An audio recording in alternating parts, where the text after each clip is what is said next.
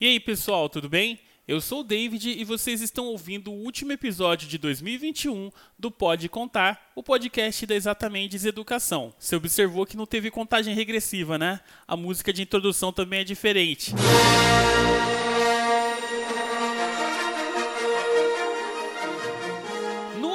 Episódio de hoje, eu tive a alegria e a honra de conversar com um artista do qual eu sou fã. É, poucas vezes acontece isso, né? Mas hoje eu tive a honra de conversar com Marcelo Gugu. Você não sabe quem é o Marcelo Gugu? Ouve essa música então. E aí? Tudo bom? Eu só queria te dizer que Eu acredito que o flerte é a forma que o amor encontra para mostrar que, apesar de ser velho como a morte, permanece novo como uma criança e eterno como o tempo.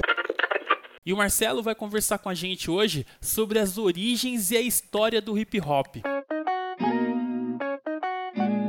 O programa de hoje tem duas funções: prestar uma homenagem à ancestralidade preta que reside dentro da história do hip hop e também uma homenagem a todos os convidados que já participaram do Pode Contar. Conversar com alguém que eu sou fã artisticamente é um privilégio que eu só consegui alcançar graças à participação de todos os outros convidados que vieram antes do Marcelo. Com certeza, a participação de vocês fez com que eu tivesse força para continuar o projeto e para que eu continue a contar novas histórias. Muito obrigado!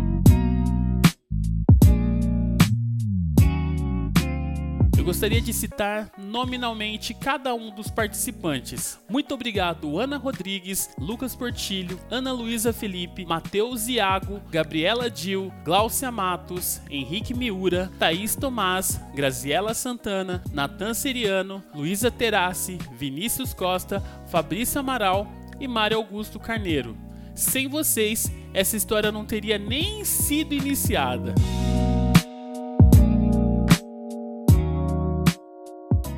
Hoje a introdução vai ser mais curta e não tem merchan. Se você quiser conhecer os serviços que a escola presta, eu vou pedir para você clicar na aba Cursos e lá já tem todas as explicações disponíveis, ok?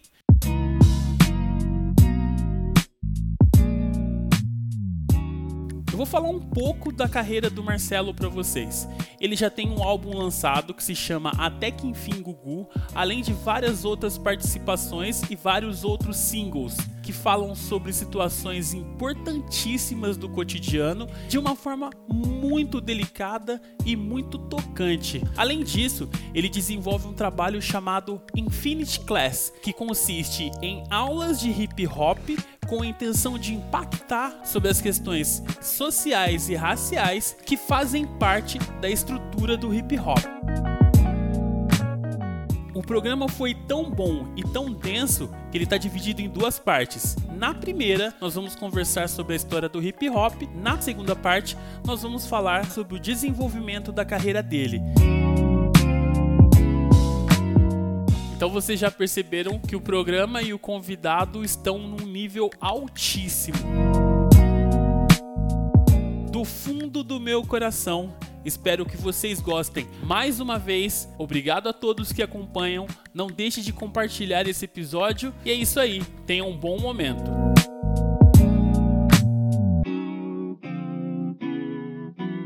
Five, four, three, two, one zero.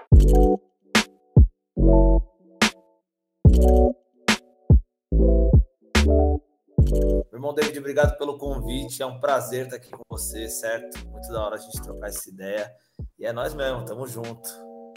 Que isso, Marcelo, o prazer é todo meu, cara. Para mim é uma honra te receber aqui para conversar sobre algo tão importante que faz parte da construção da identidade da pessoa preta no Brasil, né? Não no Brasil só, mas no mundo inteiro. E existem várias coisas que estão envolvidas dentro dessa nossa conversa. Mas eu gostaria de ser bem objetivo. Eu vou começar com uma pergunta que aparentemente é simples, mas acredito que é um pouco mais complexa do que pareça. O que é o hip hop?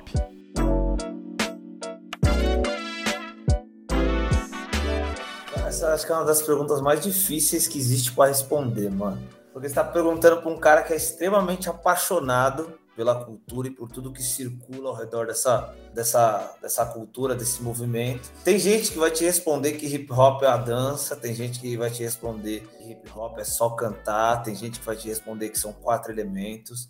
Eu sou o tipo que vai responder que é uma causa, eu sou o tipo que vai responder que é um estilo de vida, eu sou o tipo de pessoa que vai responder que é um chamado ancestral, eu vou ser o tipo de pessoa que vai te responder que são manifestações artísticas que foram se adaptando conforme o tempo, mas que começaram quando o homem descobriu, quando a humanidade se descobriu o ser humano.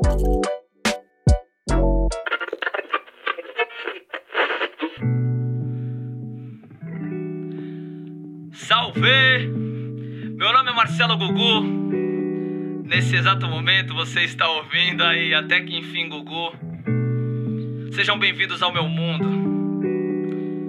Um dia a gente tava trocando ideia na porta de um rolê. Chegou um senhorzinho vestido de branco e disse assim pra gente, ó. Dizem que somos espíritos eternos em busca de evolução através de aprendizado. Senhoras e senhores, eu me apresento, eu sou o funk reencarnado. Primeiro que eu defendo que o hip hop ele começou muito antes de 1970 no Bronx, né? Que é quando se tem uma data oficial. Eu sou o tipo de pessoa que defende que o hip hop ele começou lá na revolução cognitiva, quando um ancestral aprendeu a usar o polegar opositor e aprendeu a fazer arte. Por quê? Essa é uma, da, essa é uma das coisas que eu defendo nessa palestra no Infinity Classes. A gente vai depois falar sobre educação, vai falar sobre ela, mas é uma palestra que foi feita para escolas, para faculdades, para Fundação Casa.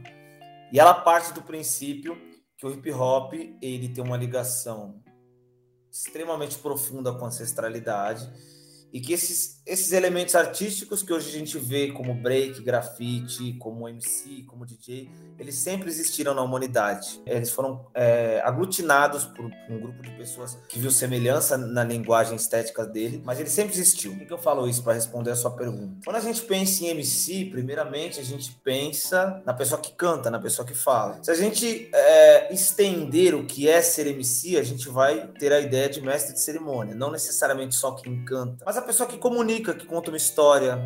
Se a gente pegar o ancestral disso, a gente vai chegar no griot, que é um líder de uma tribo, uma líder de uma tribo. Se o mundo começou em África, o hip hop ancestral começou em África. Então a gente tem os primeiros MCs como líderes tribais que contavam através da oralidade as histórias, as lendas, os costumes. A gente tem o DJ, que é a pessoa que faz a música, a batida. Naquela época não tinha as técnicas, não tinha picape, não tinha toca-disco, mas você tinha um reco-reco, um tambor, você tinha o próprio corpo como é, para fazer barulho, né? Você tinha o próprio corpo como uma bateria. Então essa pessoa provavelmente faria um som para que o griot contasse uma história. Você tem é, as danças, a expressão corporal. Hoje o break, big, big girl, big boy. Mas na época você tem a dança da chuva, a dança do sol. O orixá que dança contando que vai para a guerra. Ou o Shun que chora no espelho numa determinada passagem da, da, da dança dela. Você tem o, o, o, grafite hoje num grito de eu existo, a minha crio existe, a minha arte. Você tem as pinturas rupestres tendo o mesmo significado do eu estive aqui, nosso, nossa forma de andar era essa, nossa forma de viver era assim. Então o hip hop ele é ancestral, ele começa em África com as primeiras civilizações e ele vai através das eras mantendo essa essência e modificando a estética artista. Se você me perguntar o que é o hip hop, eu vou te responder que é uma energia que circula o planeta Terra e que num determinado momento ela se manifestou artisticamente e ela não tem fim, ela não acaba. Uma das manifestações de Deus, tá ligado? A arte. Então eu acho que hip hop é um bagulho muito divino, mas essa é a resposta de uma pessoa apaixonada por essa cultura. Se você pegar uma pessoa que é muito amargurada por coisas que ela viveu nessa cultura, ela não vai ter essa mesma resposta. Talvez ela seja uma pessoa que se decepcionou tanto a ponto de não ver. E eu amo tanto o hip hop que eu enxergo todos os defeitos que ele tem, inclusive, e eu acho que sempre dá para melhorar, sempre dá para se aprimorar. É uma cultura nova, relativamente nova em comparação a muita coisa que a gente tem. Então acho que é uma cultura que reflete o que o jovem sente. E ela é isso, assim, ela tá sempre se. É um camaleão, ela tá sempre se adaptando. Ela não tem fim. Amanhã ela pode não chamar hip hop, mas ela vai continuar existindo de alguma forma. Pra mim é isso, é minha vida. É um caminho que entrou no meu despretensiosamente acabou se tornando ele, fundiu. É difícil responder uma pergunta dessa. O hip hop é uma coisa muito complexa, cara. Não sei o que eu seria sem o hip hop. Sem dúvida nenhuma, a melhor coisa que aconteceu na minha vida.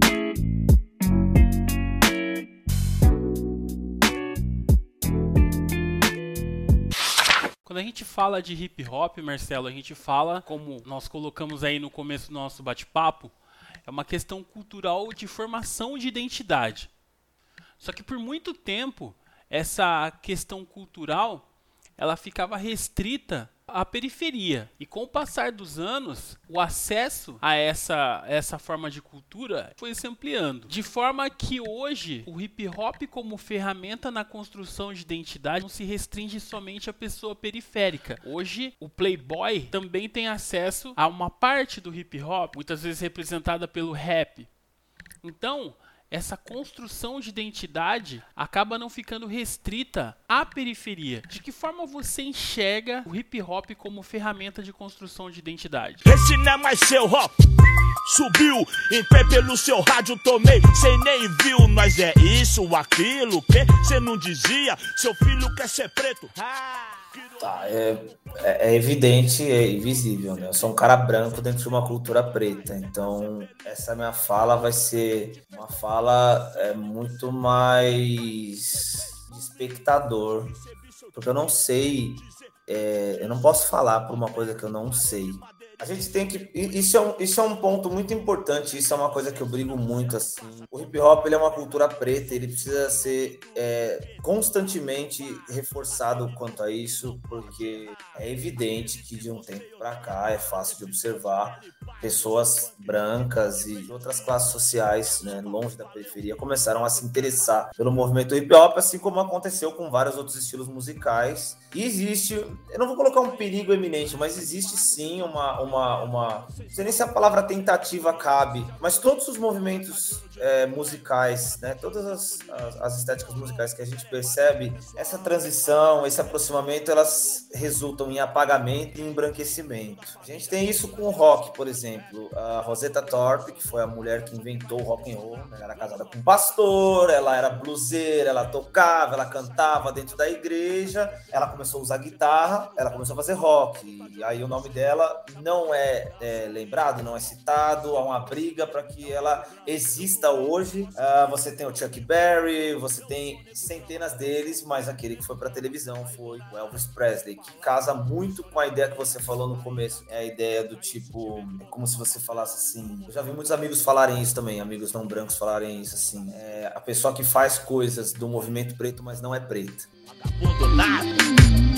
Por quê? Pessoas geralmente que, que entram nessa facilmente, é, eu não vou colocar nem são corrompidas, mas elas não vão levar a fé e fogo a essência de um movimento, talvez dentro de um rolê desse. Então, assim, é muito fácil. O Elvis teria poder de colocar a Rosetta lá, de colocar o Chuck Berry, de colocar vários outros. O Elvis poderia ter feito e falado em entrevistas, por exemplo, tipo, não, o que eu faço é o que o Chuck faz, o que eu faço é o que fulano faz, o que ciclana faz. Então, assim, cara, penso eu que pelo hip hop ser uma cultura preta, posso comparar com outras culturas, tipo um candomblé, porque o candomblé hoje também sofre e também vivencia isso, né? Você tem pessoas brancas dentro do candomblé e muitas pessoas pretas dentro de igreja evangélica. Tudo que vem dessa raiz é demonizado. E aí você cresce, é, eu vi isso muito dentro da minha família, assim, do lado da minha mãe, principalmente. E aí você cresce achando que aquilo é demonizado, é do demônio, não é para você. E aí o que acontece? Você se afasta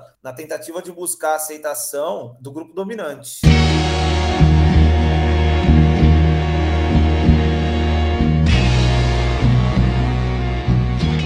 O Stanley Tuck Williams, o, o fundador da Crips, fala muito sobre isso. Quando ele fundou a Crips, que foi, acho que a maior, é a maior gangue de Los Angeles, a gangue que veste azul, Ele falava muito isso assim: quando um jovem preto entra na Crips, ou na Bloods, ou em qualquer outra gangue, ele se esquece de que do outro lado tem um semelhante. Ele vê todo o estereótipo que a América Branca criou na cabeça desse jovem. E aí ele não acha que ele tá matando um cara igual ele, ele acha que ele tá matando um cara que é responsável por ele estar tá no mesmo lugar que ele tá. Então, tipo assim, eu tô na merda, não é porque a América ou o Brasil é um país estruturalmente racista, eu tô na merda por causa dele. Porque ele não vê o cara como semelhante, ele vê o cara como um adversário. É muito isso, assim, você cria um mecanismo que afasta as pessoas criadoras desse movimento, essas pessoas demonizam, essas pessoas se afastam, essas pessoas buscam outros movimentos, e aí, quando esse movimento passa a ser interessante economicamente, o grupo dominante se apodera desse, desse movimento, e aí cria barreiras para que esse grupo criador não chegue mais a, ter o domínio sobre aquilo. Então, por que, que eu brigo muito sobre isso? Se o hip hop deixar de ser preto, ele deixa de ser hip hop.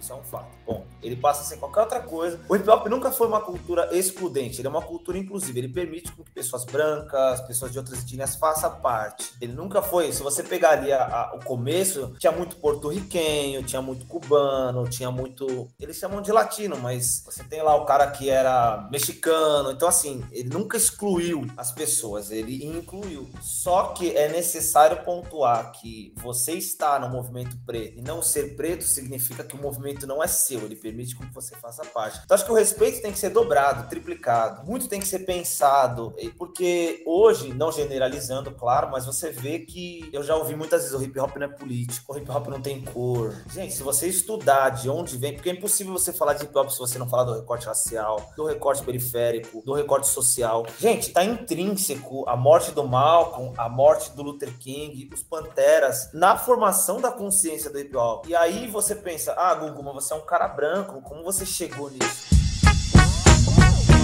Porque na época em que eu comecei a frequentar coisas que, que tinham hip hop, eles mandavam a gente pra posse, eles mandavam a gente pra educafro, a gente precisava entender que o hip hop é um movimento político, era um movimento muito mais ligado ao trabalho de base, ao trabalho da periferia mesmo. Então, assim, não dava para desassociar, cair na falácia. Ah, mas vocês ainda estão nessa, o hip hop não tem cor, qualquer um pode fazer. Sim, qualquer um pode fazer, mas o hip hop tem cor. É, você não consegue desassociar isso. É perigosíssimo, porque se isso acontece, em cinco anos a Miley Cyrus tomou o lugar da Lauren Hill. E aí o que é que nós vivenciamos? Uma vez eu estava conversando com um antropólogo e eu falando, não, hip hop é isso, hip hop é aquilo. O cara falou, então vocês do hip hop definam o que é hip hop, tipo, no estatuto, porque se vocês alegarem que são tudo, amanhã vocês são nada e é muito fácil para vocês serem diluídos.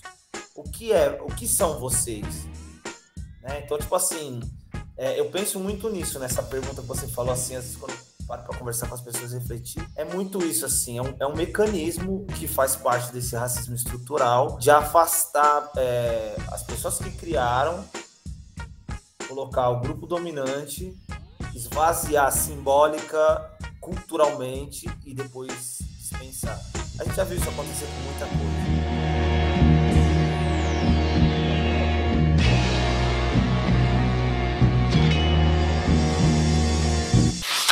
Bob Marley teve que incluir elementos musicais dentro das músicas dele para competir com o rock, para agradar pessoas brancas.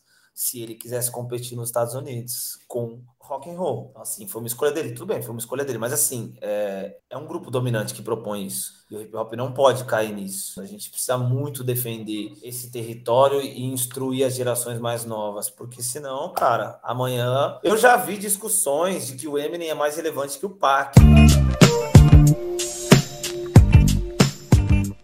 Isso me assusta. Primeiro que eu não sou fã do Eminem, né? Então a galera sempre pergunta assim: é, você, tem, você gosta de Eminem? Não, eu não gosto de Eminem, assim. Eu, eu gosto de duas, três músicas. Ele é um bom MC? Sim. Ele é um MC sensacional, técnico, fala rápido, ó, da hora. Mas, gente, o Pac, ele é uma. Ele transcendeu. O Pac foi um cara que eu já vi a molecada discutir, assim. Ah, mas o Pac não ganhou tantos Grammys quanto o Eminem. Então o Eminem é mais importante. Eu pensando, gente, numa dessas, irmão, a Lauren Hill tem um disco só. E aí, como é que fica? Isso que eu tô falando de Lauren Hill. Se eu, a Lauren Hill é, é midiática. Se eu esticar pra umas minas tipo Jean Grey, Barra Madia, umas minas que não tem tanta mídia assim, esquece, ninguém vai lembrar. Isso é perigosíssimo. Porque os Estados Unidos não. Os Estados Unidos ele tem uma cultura de registro, mas o Brasil ele tem uma cultura de apagamento que é, né, funciona muito. O hip hop nacional não tem registro quase.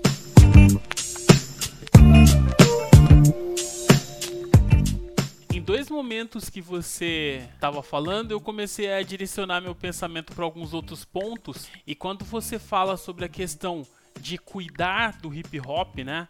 Ter que ter muito mais cuidado, isso me levou para uma entrevista sua na qual você foi perguntado sobre a canção Miss Hollywood. Na letra, você apresenta uma situação na qual é posto uma possibilidade de contrato grande, mas você prefere manter o seu contexto social, né?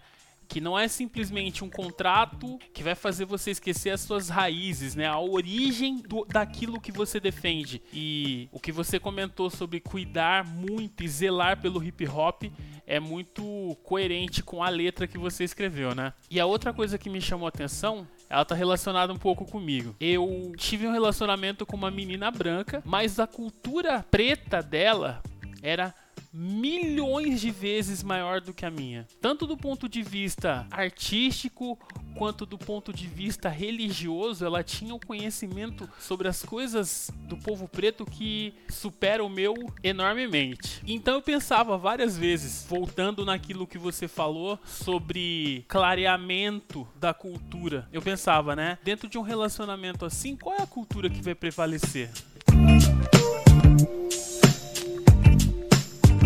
Cara, primeiro o lance da Miss Hollywood. Eu, tenho um bagulho com lealdade que é muito foda. Pode falar palavrão? Não sei se pode. Eu tenho um bagulho com lealdade que é muito foda. Tem umas coisas que eu não abro mão. E muitas vezes eu sei que. Eu não, eu não chamo de teimo, teimosia, eu chamo de perseverança para não ficar pesado. Mas a minha teimosia me coloca num, num, num, num ponto assim. Alguns anos atrás, mano, eu tive a oportunidade de conversar com, com o Rick Bonadil, tá ligado? Tá super gente boa, cara. O Rick é muito legal tá ligado? Muito bacana, assim, tipo, um cara super solista, um cara que manja de música pra caralho, a gente ia fazer um projeto junto, mano. Fui conhecer o estúdio dele, né, o Midas, sensacional, fez muita gente lá tal. E aí, num determinado momento da conversa, ele queria que eu fechasse umas coisas com ele, mano. Só que eu não poderia levar meus músicos, meus músicos, meus músicos assim, não poderia levar minha gig. Minha gig é o Du, o Leandro e o Wesley. Hoje o Dcast, a gente tá fazendo direção de voz, mas na época a gente tava trabalhando só nós quatro. E aí eu, pô, mano, a gente grava, lança por você e tal, mas eu queria trazer meu pessoal. Não, porque a gente já tem nossos músicos aqui e tal, pô, dá pra gente fazer um dinheiro e tal. Tá, legal.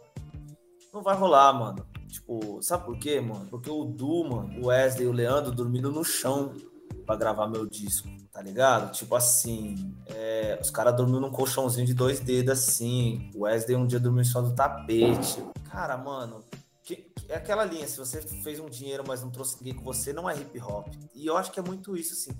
Quando aparece a boa, por que, que eu não vou levar os caras que tá do meu lado, mano? Os caras dormiu no chão para gravar meu disco, cara. Então, tipo assim, podia ter feito com o Rick o disco. Não era minha música, era a música dele. E eu respeito muito o ponto de vista dele, porque é um empresário, é um cara que tá visando as coisas dele também, só que eu penso muito no meu ponto. Então, tipo assim, não sou contra você assinar uma parada, mas é, eu sou contra você assinar uma parada que provavelmente vai modificar aquilo que você é só por conta do dinheiro. Então eu, eu penso muito nessa onda, assim, saca? Tipo, aquele dia era isso, mano. É, eu iria sentir que eu estaria traindo meus amigos e, e, o hip hop me ensinou isso. Então eu não posso ir de encontro uma parada que eu acredito só pelo financeiro, tá ligado? Pô, desejo boa sorte pro Rick, a vida seguiu. E é isso, mano.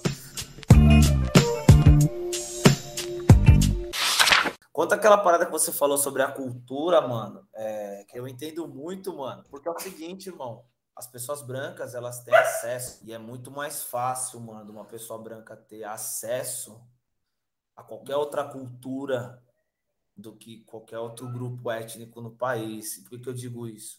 É icônico, é uns, é uns bagulho que às vezes eu fico pensando assim, tá ligado? E me come a mente assim, que eu acho que passa batido, mas na hora que o, que o Monger entra no museu e a mina que vai dar o papo nele do bagulho de obra de arte é, é tipo uma alemã, uma loira.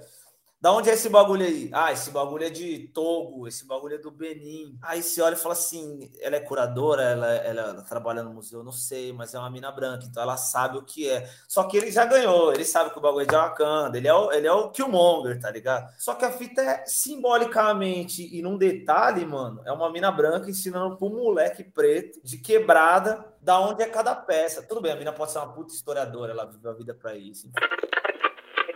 Bom dia. Posso ajudá-lo? Só estou olhando esses artefatos. Disseram que é especialista. Ah, é, pode-se dizer que sim. São bonitos. De onde esse aqui veio? Dos Bobo Achante a tribo. Atualmente Gana. Século XIX. Sério? Me fala desse outro aqui. Esse veio do povoedo de Benin, século XVI. Agora, me fala desse aqui. Ah, ah, também de Benin, século VII. Tribo Fula, se não me engano. Não. Ah, o que foi que disse? Soldados britânicos levaram de Benin, mas é de Wakanda. E é feito de vibranium. não esquenta não, eu levo embora e tá resolvido. Esses itens não serão vendidos.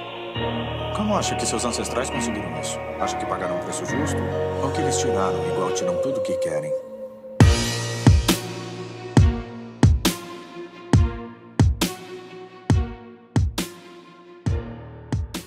A gente colocar, é muito isso. Eu já me questionei muitas vezes disso. Eu já me coloquei nesse papel assim, falando, tipo, caralho, mano, eu tô falando sobre hip hop com uma pá de moleque aqui, mano. Isso é. E às vezes dá, um, dá uns tilt assim, eu falo, mano, mas eu tô só falando da história do hip hop. Eu fiz uma pesquisa, é da hora e tal, mas eu penso assim, cara, será que eu não sou essa tia? Não, depois, tipo assim, aí você fala assim, pô, mas você viveu esse bagulho, você é. Eu não, beleza. Aí depois a. Eu, mas eu penso muito nisso assim, mano. Talvez que nem dentro da secretaria, a gente está com outro projeto do Território Hip Hop, que é formação, que é muito isso, assim, de, de, capacitar, de fazer, sabe, tipo, de fazer girar, de olha. Porque, mano, uma das paradas que eu tiltei, assim, muito nessa, nessa busca dos bagulhos de hip hop logo quando eu era moleque, é que eu sou filho de professora, né, mano? E aí eu, eu estudei em escola particular e tal. E aí eu pegava os livros de história assim, e você abre lá, tinha história indígena. Era tipo meia dúzia de páginas, sabe? Aí você pegava assim, história preta, africana, tinha tipo meia dúzia de páginas. Aí você catava a parte da, da Europa, mano, era uma caralhada de coisas, assim, ó, que você tinha até data de quando o cara nasceu, do que, que o cara comia, o Padre Pio não sei o que, que viveu não sei aonde. Você fala assim, mano, não é possível que a América pré-colombiana tenha seis páginas, sabe? Tipo assim, a gente tá falando do Egito, Meroé, sei lá, a gente tá falando de Axo, tem tanto lugar gigante lá, e aí a gente pensa assim, por que não tem? E aí, mano, um dia Primeira vez que eu fui no Educafro, mano, os caras tava discutindo Fanon, tá ligado? E aí eu comecei a ver, mano, foi tipo essa fita assim. E eu comecei eu, eu ia com uma amiga minha, né? Eu comecei a ver a discussão assim, ó, eu ficava assim, mano, mas onde é que tá escrito essas coisas que, tipo, não tem no meu livro, saca? Tipo, não, os caras falavam do Malcolm, da Sata Shakur, de não sei mais quem. Eu ficava muito assim, tipo, mas de onde tem esses personagens? Sabe, não, como? Ah, por quê? Tipo, e aí você começa a entender, mano, tipo, o ensino está atrelado a um Estado, que está atrelado a um sistema, que está atrelado ao racismo estrutural, que está atrelado a um apagamento. E aí, mano, dá um, dá um Big Bang na sua cabeça. Porque você pensa assim, mano, é tipo outra história, sabe? Tipo assim, o que eles ensinam na escola é uma fita e o que, e o que tipo assim, poderia ser ensinado é outro. Então, tipo assim, é um interesse de não saber, de não chegar. Projeto é a palavra, é um projeto. Por quê, mano? É, você enfraquece, mano. Se você não. É uma raiz, uma árvore sem raiz é uma árvore fraca, mano. É uma árvore que você corta fácil, é uma árvore que você arranca fácil, mano. É o bagulho da miscigenação. É, é, mano, é, aí, você destrincha pra uma parada que, tipo assim, é maquiavélico, tá ligado? É, é, é as políticas públicas que existiram na tentativa de trazer imigrantes para embranquecer a população.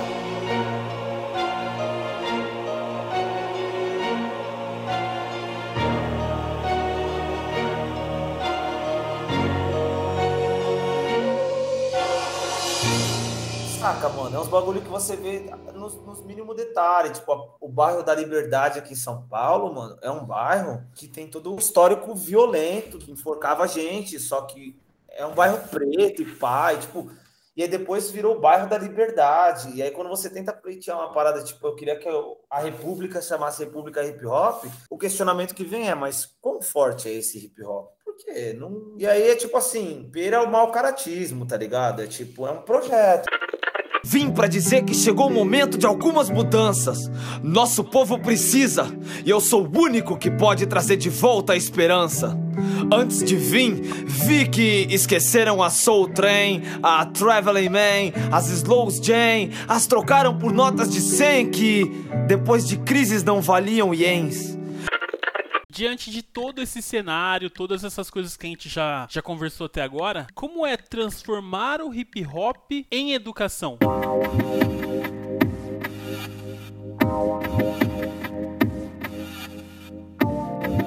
Quando você me pergunta assim, como foi transformar o hip hop em educação, a primeira coisa foi como transformar a minha educação, aonde eu iria beber, aonde eu iria entender, o que eu iria pesquisar, o que eu iria ler, aonde eu iria trocar, aonde eu iria ouvir. Porque assim, mano, não tem seis páginas. E se eu não contar, porque é muito fácil, mano, você entrar numa escola e falar assim, eu vim falar de hip hop. Eles já esperam o estereótipo, então eles esperam que eu pegue o microfone e já chegue no digam rei. Hey! É isso que eles esperam. E foi isso que eu não quis fazer, mano. Então, minha primeira oportunidade foi numa escola chamada Miguel de Cervantes, que é uma escola particular aqui em São Paulo. Né? É, se eu não me engano, uma das escolas mais caras daqui de São Paulo. Acho que a mensalidade começa em 4 mil reais. E aí você tem cursos é, tipo extracurriculares que você vai somando valores. Então, você quer que teu filho faça judô, futebol, balé, fotografia, os caralho, eles vão colocando valores porque é integral. Então, teu filho vai ficar das nove, sei lá, das sete da manhã às nove da noite lá, ele sai uma máquina de lá e você gasta 15 mil reais, tá ligado? É isso. E aí o professor falou assim, cara, você pode vir falar um pouco sobre hip hop no projeto? O projeto era o De Repente ao Rap. De Repente ao Rap era um, é um projeto de um professor chamado Fábio Abdu, que era o lance de levar a literatura de uma forma diferenciada. Então ele levava cordel, levava racionais. E aí eu falei assim, ó, oh, professor, eu consigo falar sobre hip hop, mas eu não, não tem como eu chegar aí na sua escola e falar, por exemplo, que os bandeirantes, os portugueses, os espanhóis são heróis. E sua escola é espanhola, cara. Então assim, eu vou defender uma tese de que o hip hop existe desde que Colombo encontra a América, mas eu não posso falar que, olha, então, eles comeram e beberam com os índios no dia de ação de graça porque eles queriam muito a amizade dos caras, tá ligado? Não é, mano. Dia de ação de graça real, os caras chamou os malucos pra comer e matou todo mundo depois. É, é, isso que aconteceu, tá ligado? Tipo, não, beleza, faça do seu jeito. Então, eu sempre pensei muito assim, mano, se eu tenho uma, uma oportunidade, mano, vai ser a última a, e a única. Só que essas pessoas que estão aqui, elas nunca vão esquecer, mano. Sarau da Coperifa, em plena zona sul, resgatando mais gente do que o SAMU. O rap é Milton Santos, é Paulo Freire, é escola. Tem uns que estuda e outros que só cola, é a mãe de família que vira Hoje eu mudei muito do Infinity Class, porque, tipo assim, quando eu ia falar, por exemplo, de Ku Klux Klan lá, que tem uma passagem da Ku Klux Klan no Infinity Class, eu mostrava a gente enforcada. Porque eu, eu, eu sou uma pessoa que gosta da terapia de choque, principalmente com pessoas brancas. Por quê? Porque não adianta você falar para uma pessoa branca que as pessoas eram enforcadas se você mostra alguém enforcado, a pessoa vai falar, porra, tipo. E eram crianças, então pensei assim, seja o que Deus quiser, tá ligado? É isso aí, fiz a palestra e fui, cara. E aí é isso, olha. É, vou falar um pouco aqui do hip hop. Até o hip hop virar arte, ele teve a luta, ele teve o sofrimento, ele teve. Porra, o bagulho nasceu, mano, uma plantação de algodão, sabe? Então você pega os espíritos, não tem ninguém cantando que o dia tá da hora pra caralho, tá ligado? Tem os caras falando que, porra, mano, não sei o que eu tô fazendo aqui. Na minha família rolava muito esse lapso, rola muito esse lapso que você falou dele. Uma hora a parte da minha família se conscientiza de que é preto e outra hora a parte da minha família não se conscientiza que é. Então, assim, e uma vez a minha, a minha tia ela falou duas coisas muito assim. Ela falou que quando ela era criança, ela amarrava uma toalha na cabeça para fingir que ela tinha cabelo longo, porque falaram, falavam para ela que só iam gostar dela se ela tivesse cabelo na cintura. Ela nunca teve cabelo na cintura. E aí uma vez ela falou um bagulho que eu fiquei tipo muito pensando assim, tipo, a gente tava falando sobre isso assim, foi dito, assim, que ela falou assim, algo do tipo, não foi essa frase, mas a sua bisavó não pediu pra estar aqui, assim. Então, tipo assim, o hip hop nasce, ele, se não tivesse acontecido o sequestro, o genocídio, ele talvez teria tido uma existência de um outro formato. As pessoas que vieram de África pra cá, elas não foram convidadas a estar aqui. Ela foi sequestrada.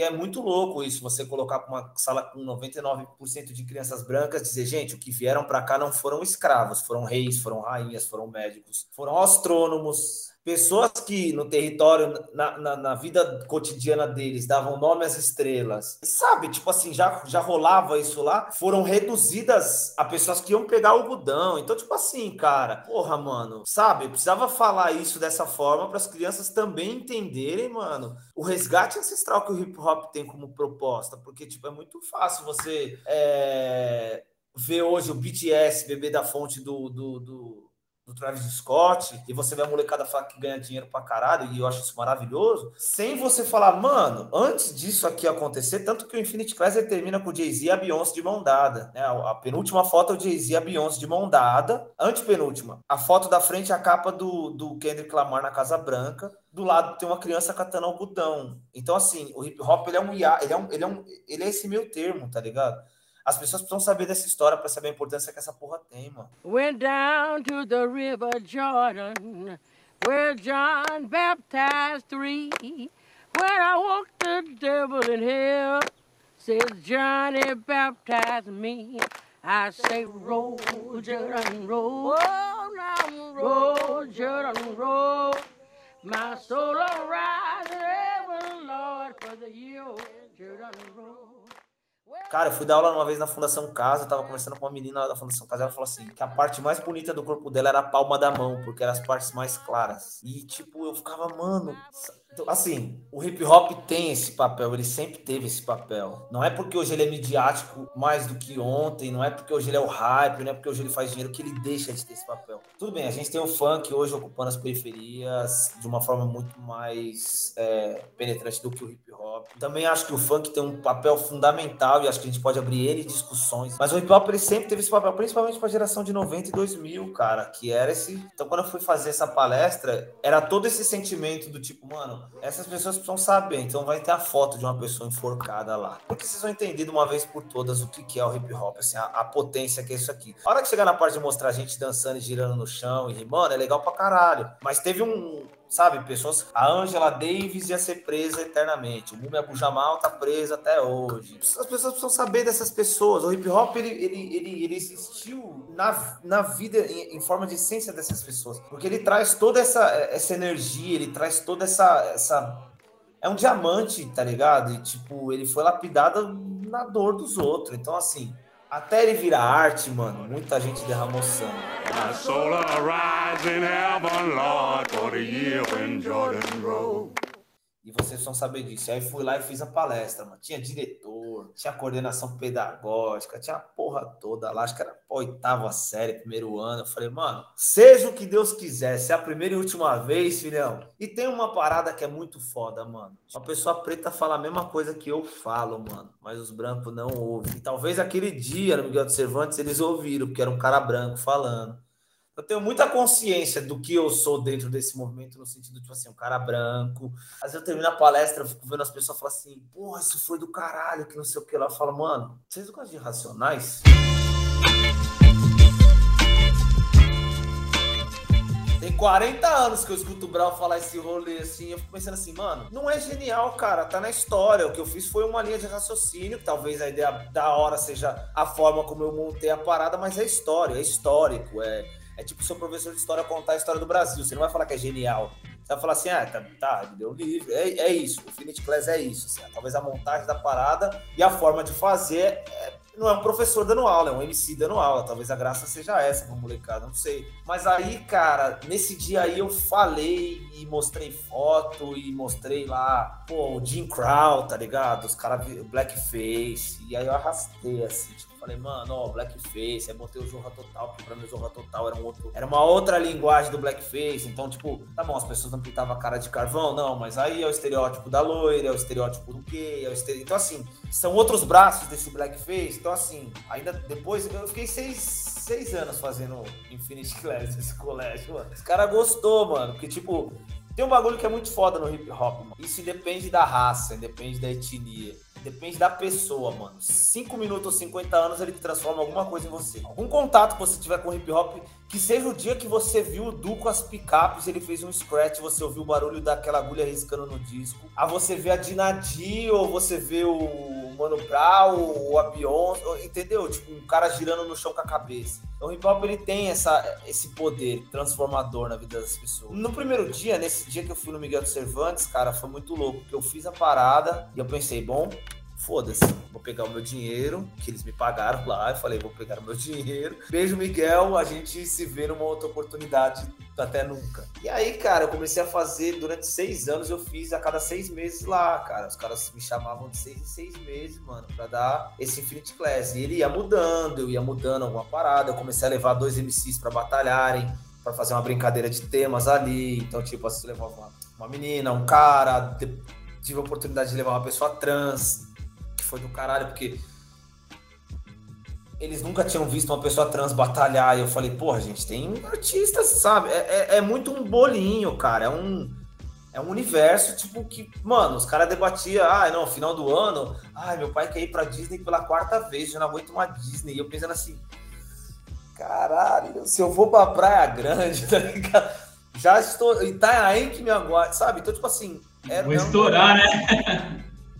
E aí no final, cara, no último ano eu só parei de ir, na verdade, porque o professor, o Fábio, ele trocou é, de cargo lá, ele foi para coordenação e o projeto acabou meio que caindo, porque o professor que entrou não deu continuidade. Mas no último, no último que eu fui, já tinha grupo de rap lá, cara. Cara, chegou aqui, sabe? Não, lógico que não fui eu que levei, assim, né? Rolou um boom, rolou, né? O Costa Gold apareceu, o Raikais apareceu, né? Essa molecada se identificou muito com esses grupos, até pela temática de letra, pela estética, né? Então, tipo, mas rolou. E aí, mano, quando eu, quando eu assim, logo depois da primeira aula do Miguel, assim, eu percebi que eu tinha uma parada na mão, que eu pensei assim, pô, é legal tá no, no colégio particular, bacana, sensibilizar essas pessoas. Mas, porra, nosso rolê é o contrário, né? A gente precisa levar isso pra quebrada, cara. Então, comecei a fazer o, o contrário. Eu fiz um projeto, um PROAC com a Sandra Campos e a gente começou a fazer em escolas estaduais. Foi muito difícil entrar nas escolas. Porque aí a gente começou a, a entender o sistema. Por quê? Escolas particulares, cara, formam excelentes é, é, empresários, excelentes donos. Escolas públicas formam excelentes funcionários. Isso é uma, um bagulho muito foda. Por quê? Quando você chega numa escola particular com uma proposta dessa, você senta na frente da diretora e fala assim: é uma atividade extracurricular, é uma atividade que. É, tem é, toda uma, é, uma ideia cultural, mas ela tem um, um, um, embasamento histórico. Se você quiser, eu te trago as referências históricas e bibliográficas. É, isso vai agregar, porque a história preta, eu sei que sua escola não dá, eu sei que sua escola não tem. Ah, você é um cara branco. É, então, tudo bem, mas isso eu vou falar. Você quer fazer o bagulho? Vamos, vamos fazer o bagulho? Tem música, vai ser legal pra caralho. A gente faz na quadra, põe uma caixa de som com projetor, vamos fazer? Olha que incrível, nossa, que ideia, genial, puta, vamos. E vamos fazer. Você chega numa escola pública, uh, isso cara vestibular? Não. Acho que não, não sei, cara. É maior que o vestibular, é, é pra vida, é, é, é, é conhecimento. Vai cair no Enem? Não sei, cara. Não sou eu que estou na comissão técnica do Enem. Posso fazer as questões do Enem? Eu ponho, mas não sei, cara. A, a gente precisa ver na grade se isso cabe com o que está sendo. É uma atividade extracurricular. Não, mas a gente não tem tempo. Né? A gente tem que cumprir o livro, a tabela, o, que é dado, o cronograma. E aí você pensa, é engessado. O que meu pai aprendeu, eu aprendi. O que eu, meu filho talvez aprenda, só mudou que Plutão não é planeta. E, ou é, não sei, tá, tá uma briga. Mas assim, é, é difícil. Eu duvido que eles vão incluir Bell Hooks no livro de história, tá ligado? Ah, tem uma briga, é necessário essa briga. Então foi muito difícil a gente entrar nas escolas, mas conseguimos entrar. E aí acabou esse projeto, eu fiz uma lista, mano, das piores escolas de São Paulo. Eu falei, mano, eu vou nas abandonadas, assim. Então eu fui dar esse Infinity Class em escola de, é, de container, escola de, que era, tipo, dominada por bagulho de, de, tráfico. Então, tipo assim, já dei aula no lugar que o moleque tinha uma pistola e pôs em cima da mesa, assim, ó. E aí ele falou assim, eu vou assistir aula assim porque se eu ver alguém vindo pelo corredor, eu acerto primeiro. falei, irmão, tem mais 70 aqui dentro. O problema não é você e o cara que você tem que resolver o bagulho. O problema é os outros 69 que estão aqui que não tem nada a ver. Então, assim, e aí desse rolê eu falei, cara, ainda não é o suficiente. Eu fui parar no CAPS. O CAPS é um, é um órgão, né, uma parada que tem aqui em São Paulo, que é o Centro de Assistência psicossocial, e aí cada CAPS lida com um determinado público, então tem pessoas em situação de rua, sorologia, pessoas tá, com ansiedade, e aí disso eu fui para a Fundação Casa, através do convite de um grafiteiro, Dinas, ele fez a ponte com o coordenador, o Anderson, e aí eu fui para dentro da Fundação Casa com esse projeto Infinity Class. E aí, para cada lugar, eu tive que redesenhar esse projeto para que ele tivesse o efeito que eu, que eu queria, que era propor a sensibilização da pessoa que está assistindo de alguma forma com a cultura hip hop.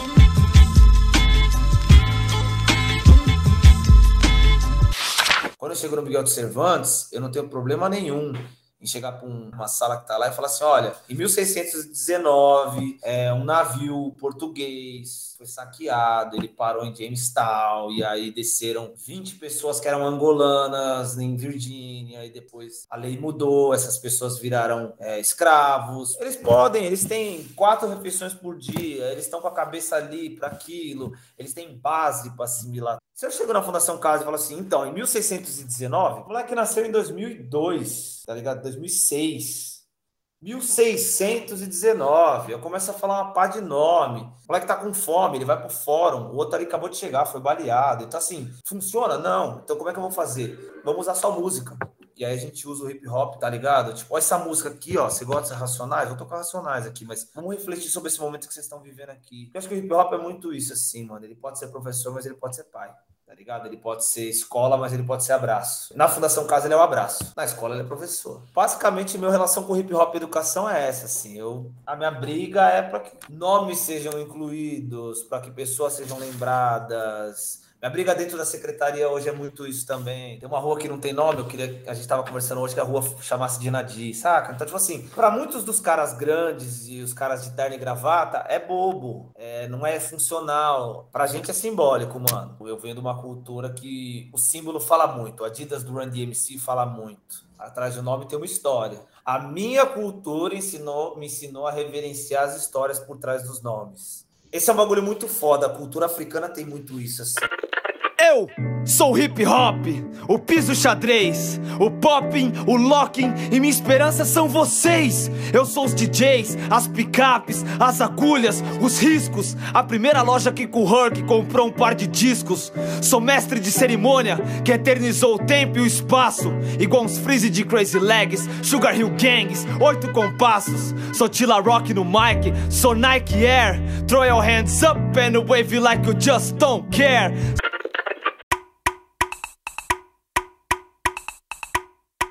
Nome que escolherem para você tem um significado que você vai carregar. E é por isso que eu acho tão, tão bonito a, a simbologia do MC, da MC, do artista escolher o próprio nome. Por quê? Porque aquilo vai ter um significado que vai que você vai carregar. No meu caso, o Gugu é da Vila Gomercida, é da onde eu moro, saca? É... Meu nome é de Souza, o Gugu é daqui, Vila Gomercida. Então eu carrego o que me fez, que foi as ruas daqui, do meu bairro. Tipo, eu tenho um orgulho muito grande de ser de Piranga, eu gosto muito daqui. Mas que nem o Rashid é, em árabe, acho que é Guerreiro Justo. A Dri, que é o nome dela. Porra, que é um bagulho mais foda. Esse é seu nome, cara. Você vestiu o seu nome. Isso é muito louco. É interessante como esse lance de vestir o próprio nome te dá a real noção do que é deixar de ser invisível, né?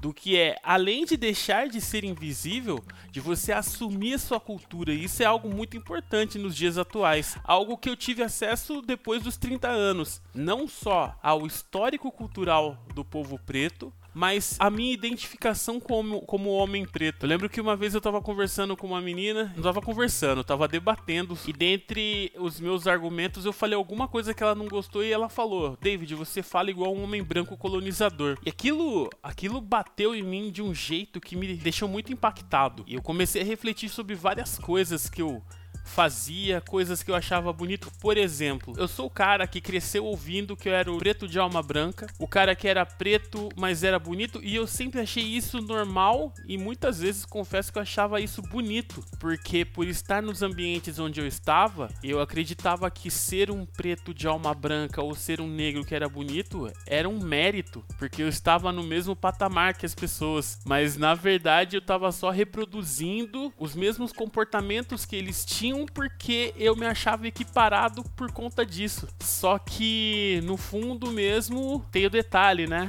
Eu sou um preto e até eu me descobrir como preto, como nós comentamos lá no comecinho do podcast, ser preto é entender tudo que vem desde o início da nossa chegada aqui até hoje.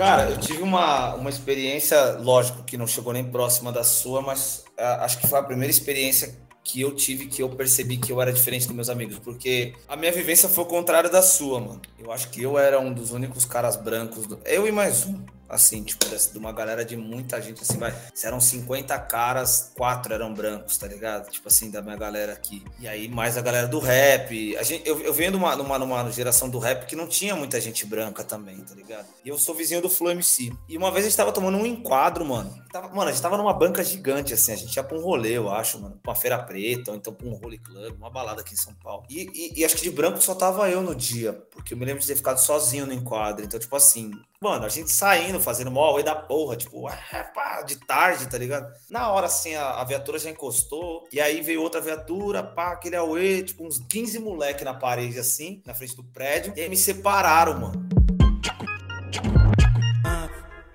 Levaram de canto, assim. Eu falei, fudeu, vou apanhar, tipo, não sei o que, que vai acontecer. E aí, eu, o cara mandando eu olhar pra frente, olhando pra frente e olhando pros caras de lado, assim, pensando, mano, porra é essa, tá ligado? Nunca tinha acontecido com a gente. E aí eu vi que os caras começaram a tomar uns tapas, mano. Os caras começaram a apanhar lá, tá ligado? Saca, a gente ia pro rolê, a gente era do rolê, mano. E eu vendo os caras apanhar, mano, tomando uns tapão assim, ó, plau! E aí o cara chegou pra mim, o, o policial, e falou assim: Você tem passagem? Eu lembro disso aí, mano, isso nítido. Eu falei: Não, olha, mano, vou te dar um conselho. Ele falou uma parada assim: Vou te dar um conselho pra vida, cara. Para de andar com esses marginais.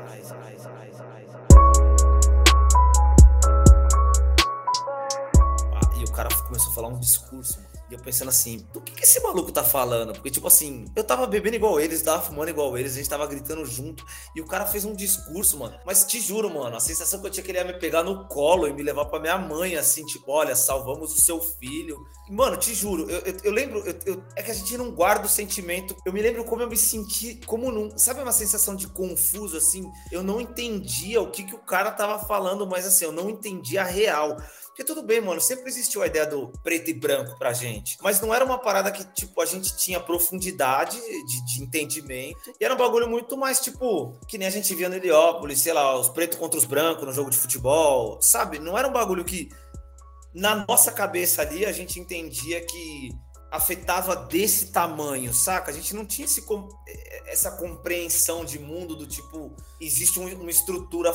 A gente sabia que era diferente, mas era tipo, era muito mais, mano, a gente é pobre, a gente não tem grana, a gente tá no mesmo barco. Não, não, a gente não tá no mesmo barco, tá ligado? É, tipo assim, aquele dia eu entendi, por mais que eu esteja na mesma condição financeira que os caras, os caras estão numa jangada no meio do Mediterrâneo com 50 cara e eu tô num bote suave, tipo, porque eu sou branco.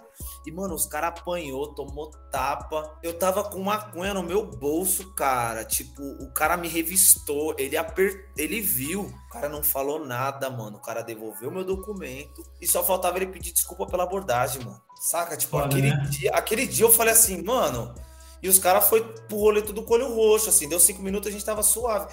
Mas aquele dia, assim, foi uma coisa que mano, a gente não é igual, tá ligado? Tipo assim, que, que caralho, mano. Tipo assim, e aí, mano? O que que acontece nesse rolê, tá ligado? Então, tipo assim, mano, os, os caras não é igual eu, mano. Tipo, fudeu, o que que a gente pode fazer em relação a isso? E aí, ok, mano, a gente vai vivendo E aí, quando a gente entra propriamente dito no hip hop, começa a estudar, percebe o que, que rola de fazer. O hip hop, para além desse, desse, desse hype todo, ele é um agente de transformação social e ele capacita as pessoas a ver beleza, mano. Você é bonito do jeito que você é, o seu cabelo é bonito, o jeito que você se veste é bonito, o jeito que você anda, o jeito que você fala. E é muito isso, assim. Ah, mas os caras falam gíria, não é, não é bonito. Quem falou? O sistema que, que, que organiza tudo falou isso? Interessa estar nesses espaços? Não interessa? é, é precisamos ocupar ou criamos nossos espaços, saca? Então comecei a ver os, os meus amigos articularem essas discussões eu comecei a entender, tipo assim, para além desse, desse, desse resgate, dessa auto, autoestima, o hip hop traz uma parada que, para mim,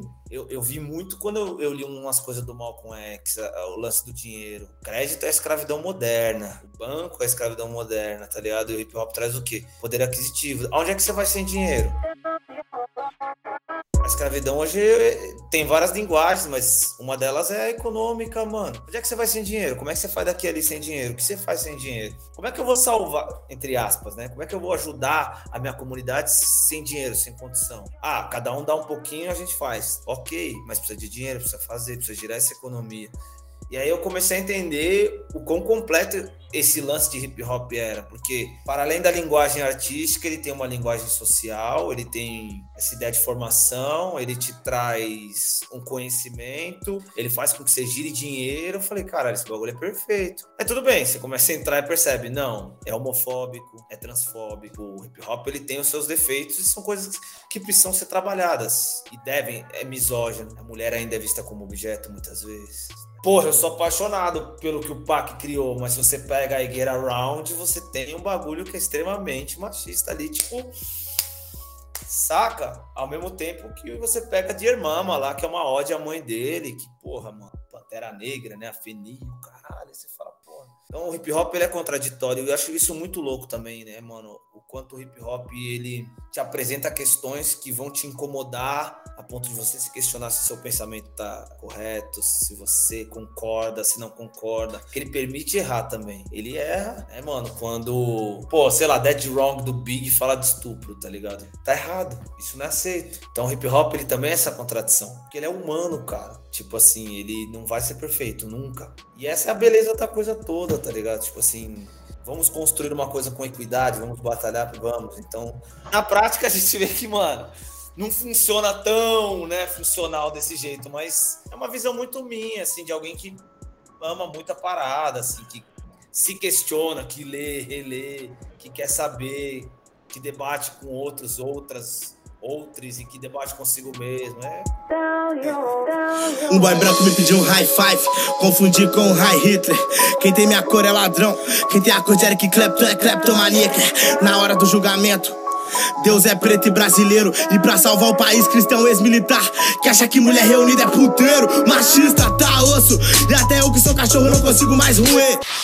A gente tem discussões até, até hoje sobre coisas que para mim são pontos passivos, assim, que não deveriam ter discussões. Tem uma palavra que circula no hip hop que é muito famosa, N-I-G-G-A, né? Tipo, é, quando você começa a estudar a história do, do hip hop, assim, você transcende a parte artística, você vai buscar as coisas, você começa a perceber que essa palavra é uma palavra que tem um, que carrega um, um fardo histórico extremamente pesado. Era uma palavra utilizada por pessoas brancas para falar das pessoas pretas. O americano ele tem várias dessas palavras. Ele inventou uma para cada, né? Então tem para judeu, tem para branco, tem para isso, tem para aquilo. É muito louco, mano, porque até nisso as coisas são muito diferentes. Uh, ah, para branco, se eu não me engano, tem uma, tem uma expressão que eles usam que é woodpecker, que é tipo pica-pau. Irmão, isso virou uma gangue de ariano de uma cadeia. Tipo, os caras transformaram a palavra num bagulho, tipo, numa gangue. Então, assim, os caras é, é tipo redneck, sabe? Aqueles caras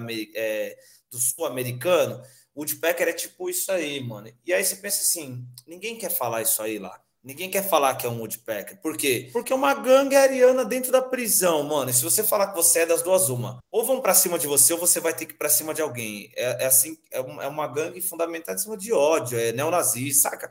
É essa maluquice que os caras têm lá. Ponto. Aqui no Brasil, você escuta de uma galera né, totalmente desconectada com a realidade que hip hop não tem cor, e aí eles passam a usar essa palavra porque em algum momento eles leram numa tradução, sei lá, do TVZ ou da MTV, que a palavra significa mano. E aí você fala, cara, vem cá, o, o Nas, que é o Nas, um dia foi lançar um disco, o disco ficou colocado como Untitled, tipo, sem nome, e depois o disco saiu com a letra N na capa, porque ele queria colocar essa palavra como, como Título, N-I-G-G-E-R. O que, que aconteceu? Gente, mano, da NACP, que é a Associação Nacional para o Progresso de Pessoas de Cor, do Martin Luther King, a UNP lá, Associação Universal de Progresso Negro, sei lá, uma galera de uma caralhada de associação, mano, preta, foi bater na porta do NAS falando, mano, você tá louco? Essa palavra tem um peso histórico, porra.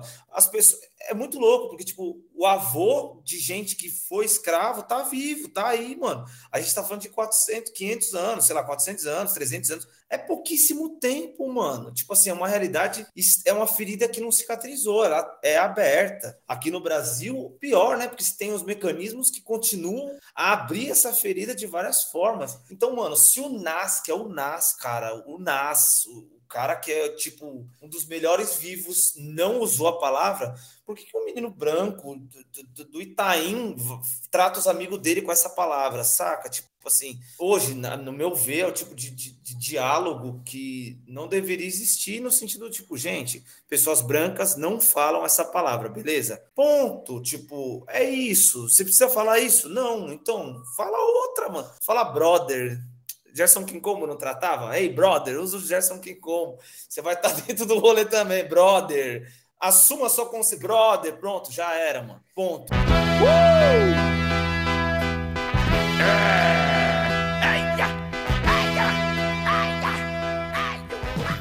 falou uma parada que é muito importante, que é a questão do hip hop ser humano. Além disso, eu acredito também que a grande treta do hip hop e a grande questão que ele tem que enfrentar e a grande razão dele existir é que as coisas que estão por trás dele, o ser preto, a cultura preta, sejam tratados, entendidos e respeitados como cultura humana, né? Eu lembro que em meados dos anos 90, minha mãe tinha costume de ouvir rádio e o radialista que ela mais gostava um dia tocou o trecho de Um Homem na Estrada da seguinte forma, com o seguinte com a seguinte apresentação. Olha, se você é responsável por uma criança, não deixe com que ela ouça esse tipo de música. E aí ele aumentou o volume para exibir um trecho de Homem na Estrada. E ele continua: Esse tipo de música é o que estimula as pessoas, as nossas crianças, a serem bandidos, porque é uma música de bandido.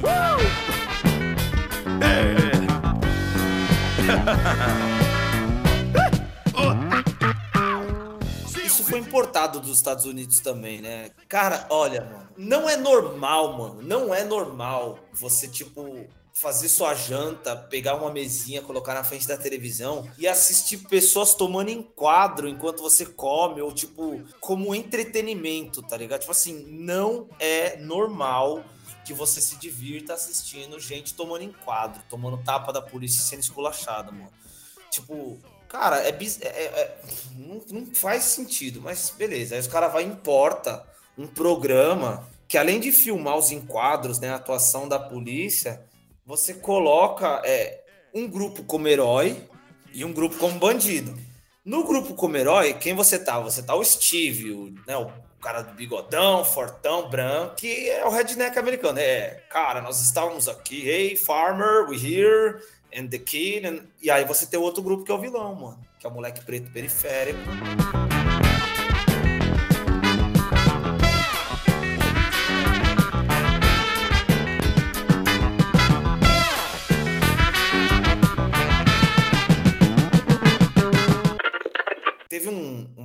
Época, na década de 90, eu acho, ou 2000, se você procurar depois você vai ver isso. A molecada tinha uma espécie de, de, de, de, Eles falavam assim: tinha uma espécie de adolescente que era considerado super, super predador. Joey Beres fala isso, o 13 terceira emenda fala disso. O que, que era o super predador? Era um jovem que cresceu uh, sem pai, sem mãe, no meio da epidemia de crack assolou as comunidades do, dos Estados Unidos. E que era o jovem que, na fala dessas pessoas, ele não tinha sentimentos. Então ele era o super predador, ele era o topo da cadeia alimentar. Por quê? Porque ele é um foda-se, matar ou morrer. É o Falcão do Bill, tá ligado? Aquilo seria o, na cabeça. Só que olha, olha, olha o que a gente tá colocando uh, no imaginário de uma sociedade, principalmente tipo da América Branca, que o jovem preto periférico americano é o super predador, ou seja, Ronald Reagan falava muito isso no 13 terceira emenda mostra. Bill Clinton falava muito isso. A guerra às drogas, todas as políticas que surgiram, o encarceramento, o encarceramento em massa. Então, tipo assim, aqui no Brasil teve a lei da vadiagem, você era preso por vadiar. O que é vadiagem?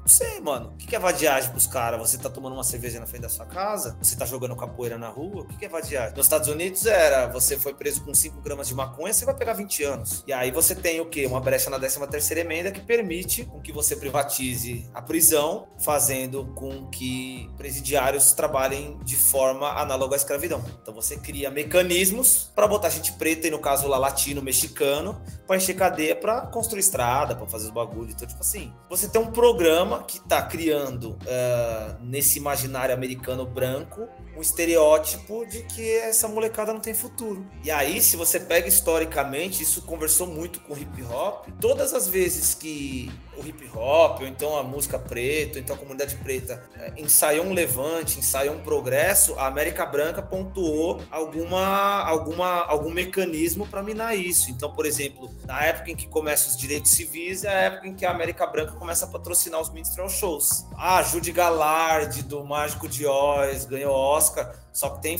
bagulho dela fazendo blackface, tá ligado? Então você lota um teatro que lotava ópera com gente branca para ver gente branca pintada de carvão ridicularizando o Martin Luther King, ridicularizando o Garvey, ridicularizando o Web do Bois, sei lá, ridicularizando grandes pensadores e pensadoras pretas da época. Então, tipo assim, acaba isso, a América faz outra parada, acaba isso. Por que, que eu acho que a, o hip hop não foi alvo nesse sentido e passou? Porque o hip hop nunca foi encarado com a grandeza que ele tinha. Ah, é só os caras girando no chão.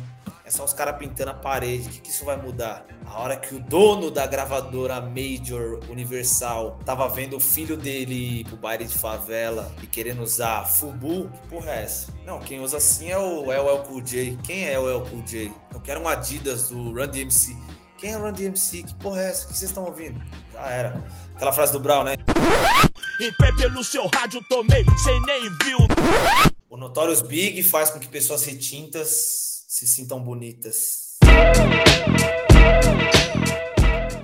Perdeu a América. Não deu pra ridicularizar dessa vez. E aí, processo de embranquecer. Então, tipo assim, tem um bagulho muito foda. O R&B se fudeu muito nisso. Tem uma série do Netflix, é, This is Pop. Se tiver estômago um dia, assiste o do Boys to Man. É brutal, cara. Teve, tem uma hora que... Eu não vou dar spoiler, depois você assiste lá, mano. É, tem uma hora que os caras põem um um anúncio dizendo assim: queremos pessoas que cantem como Boys to Man, mas que não sejam iguais ao Boys to Man. Sabe o que apareceu? New Kids on the Block.